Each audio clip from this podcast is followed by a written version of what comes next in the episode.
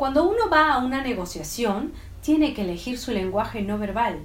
Cuando uno quiere seducir, tiene que demostrar que es una persona capaz, que le gusta la otra persona y que es capaz de esquivar los obstáculos cuando le pone la otra persona. El lenguaje no verbal se usa en todo. Hola, queridos amigos, soy Leticia Andrea y espero que estés de maravilla el día de hoy. Antes de empezar, suscríbete a este canal si aún no lo has hecho. Voy a seguir subiendo más videos para ayudarte a potenciar tus habilidades de liderazgo y de habla en público.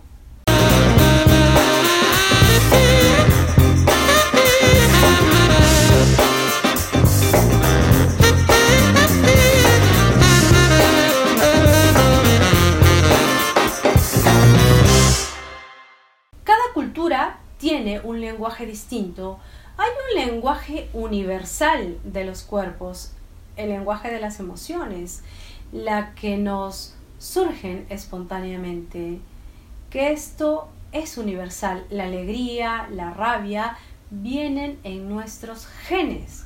La mayor parte de nuestro comportamiento no verbal es aprendido y es marcado por unas pautas no verbales y además se nos inculca desde pequeños y esto diferencia también género, diferencia clase social, diferencia edades y por lo tanto estamos pendientes inconscientemente de unos patrones culturales. Los gestos son códigos de lectura. Una entrevista de trabajo en la que están analizando capacidades y cualidades para determinar si una persona va a ser adecuada para un puesto en concreto. Es una de las situaciones vitales en las que más se analizan estos elementos de comunicación no verbal. En muchas ocasiones, lo que se transmite a través de ella es contradictorio con respecto a lo que se está expresando de manera oral.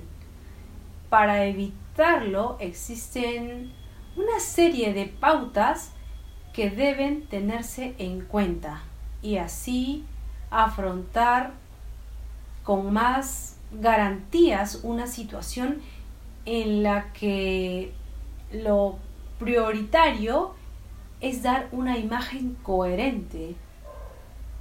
El llamado canal paraverbal es clave. Tu tono de voz es muy importante a la hora de comunicarnos. El volumen, el ritmo, las pausas y la entonación tienen que estar a un nivel armonioso durante la entrevista. Eso hará incrementar la perspectiva de éxito. Inteligencia no verbal es una capacidad que todos tenemos desarrollada y podemos descifrar los mensajes no verbales de los demás, pero también seamos conscientes de nuestros propios mensajes, de lo que estamos diciendo a cada momento y decidir planificar nuestro comportamiento no verbal. Si voy a una entrevista de trabajo, por ejemplo, una persona segura de sí misma y de lo que está contando lo deja entrever a través de su comunicación no verbal.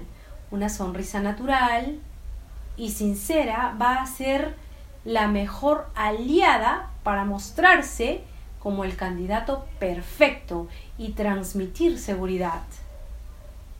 Entrenar tu lenguaje no verbal va a mejorar la expectativa de triunfar en lo que te propongas. Practica, practica, practica. Déjame un comentario si te ha gustado mi video y si necesitas más recursos, inscríbete en mi programa de neurooratoria y creatividad para profesionales. Estoy segura que conmigo encontrarás lo que necesitas. En la descripción de este video te dejo los enlaces de mis redes sociales. Escríbeme para darte más información de los detalles de inversión. Te amo.